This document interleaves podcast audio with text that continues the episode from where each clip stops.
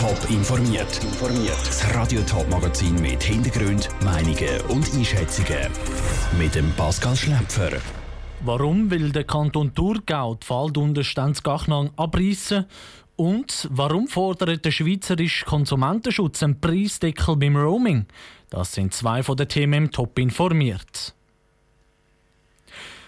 Ein Regenspaziergang mit Regenmantel, Regenhose und Gummistiefel kann ja mal lustig sein. Wenn die Schulklassen aber im Wald sind und es dann plötzlich regnen, dann wird es ungemütlich. Genau für solche Situationen gibt es in den Thurgauer Wäldern Waldunterstand.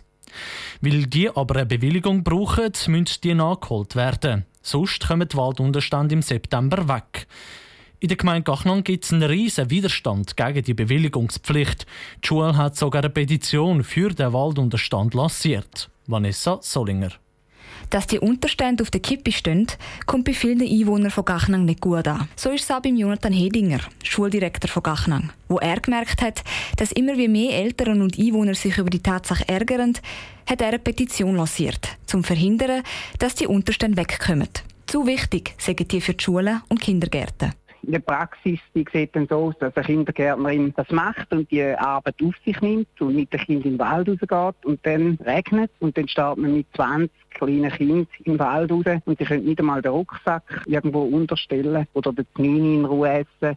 Darum brauche ich wenigstens einen kleinen Unterstand, wo die Kinder drunter stehen können, wenn es mal fest regnet, sagt er. Ganz anders sieht es aber der Daniel Böi vom Departement für Bau und Umwelt Thurgau. Er hätte das Thema zusammen mit der Pädagogischen Hochschule Thurgau schon genauer angeschaut. Sie sind sich einig, dass der Lehrort Wald so naturbelassen wie möglich bleiben soll. Ich sage einmal ein bisschen plakativ, eigentlich soll man wirklich den Wald erleben. Und wenn einmal ein Regentropfen auf einem Kindernäsli zerplatzt, ist da vielleicht auch ein Walderlebnis und die ganzen Düfte und so weiter.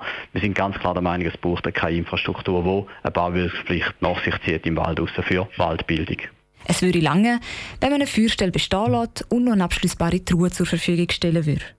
Vanessa Solinger hat berichtet. Mittlerweile haben schon mehr als 1000 Leute die Petition für die Waldunterstand unterschrieben, sagt der Schulleiter von Gachnang, der Jonathan Henniger. Mit dem Handy fünfmal etwas googlen und schwupps steigt die Handyrechnung um 20 Franken.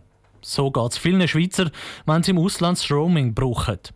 Der Konsumentenschutz will darum, dass der Bund den Telekom-Anbietern einen Preisdeckel aufbrummt.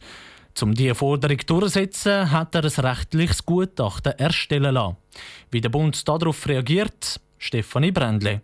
Gutachten hin oder her. Für den Bund ist klar, er darf den Telekom-Anbieter keinen Preisdeckel aufbrummen. Im Fernmeldegesetz steht laut Caroline Sauser, Mediensprecherin vom Bundesamt für Kommunikation, kurz BAKOM, nämlich Bundesrat kann nicht selber entscheiden, wir tun jetzt Preisobergrenzen festlegen. Das heißt, äh, im Gesetz steht, dass der Bundesrat innerhalb von einem Abkommen, internationalen Abkommen, das behandeln kann. Das heißt, der Bund darf laut dem Gesetz nicht einfach eine Preisobergrenze setzen. Der Konsumentenschutz auf der anderen Seite sagt, dass es bei unverhältnismäßigen Tarifen durchaus möglich wäre. Er wirft dem Wacom vor, dass es so einen Preisdeckel einfach gar nicht will.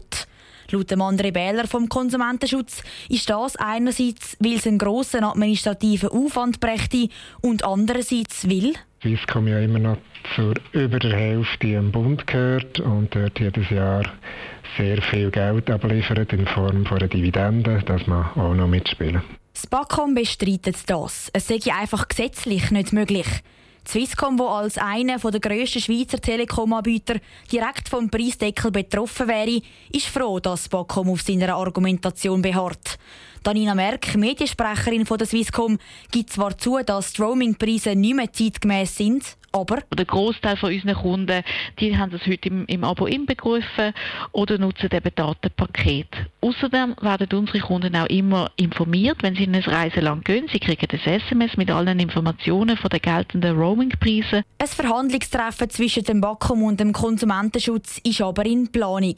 Möglich ist also, dass sich dann die Wogen ein bisschen glätten und der Streit um die Roaming-Tarife doch einen Schritt vorwärts macht.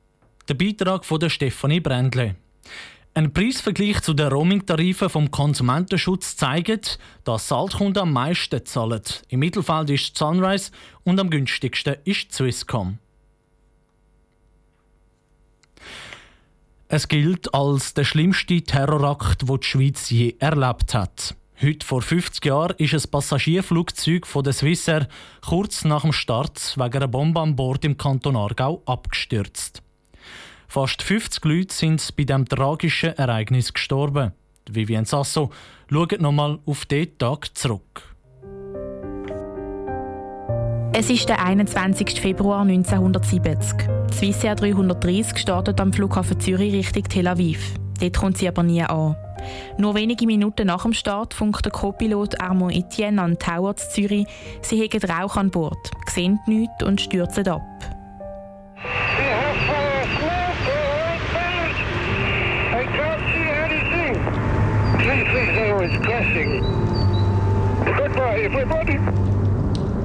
Neun Minuten nachdem das Flugzeug Kloten gestartet ist, explodiert im hinteren Laderaum eine Bombe. Die hat sie in einem Päckchen versteckt an Bord geschafft. Die Bombe wäre eigentlich für einen Anschlag auf die israelische Fluggesellschaft El Al gedacht gewesen. Wieso das Päckchen in der Swissair gelandet ist, ist nie herausgekommen. Wo sich das Flugzeug mit Rauch fühlt, versuchen die Piloten noch für eine Notlandung zurück auf Zürich zu fliegen, aber vergeblich. Die Swissair 330 stürzt Zürelingen im Kanton Aargau über dem Wald ab. Der Arthur Schneider war hier Gemeinderat von Würelingen. Er erinnert sich noch ganz genau an diesen Tag, als wäre es gestern gewesen. Man hat plötzlich einen Knall gehört. Man ist ans Fenster schauen und hat dann gesehen über dem Wald eine Rauchwolke. Man hat zu dem Zeitpunkt nichts gewusst. Man hat einfach gedacht, es ist irgendjemand etwas explodiert. Aber an einem Flugzeugabsturz hat man natürlich wirklich nicht gedacht. Der Arthur Schneider ist mit Dutzenden Ersthelfer in Richtung Rauchwolken losgelaufen. Die Bilder, die dort auf ihn gewartet haben, sind eigentlich kaum in Worte zu fassen. Auf dem Weg zu der Unfallstelle sind menschliche, blutverschmierte Hand gelegen und in den Ästen sind Kleidungsstück gehangen.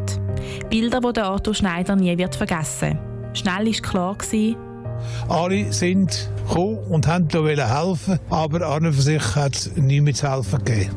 Alle 47 Menschen an Bord der Swissair haben beim Absturz ihr Leben verloren. Die Hintergründe von dem tragischen Ereignis sind bis heute nicht ganz geklärt. Palästinensische Terroristen haben sich zum Absturz bekannt. Die beiden mutmaßlichen Täter sind aber nie vor Gericht gekommen. Vor zwei Jahren hat die Bundesanwaltschaft den Fall eingestellt. Top informiert, auch als Podcast. Mehr Informationen gibt es auf toponline.ch.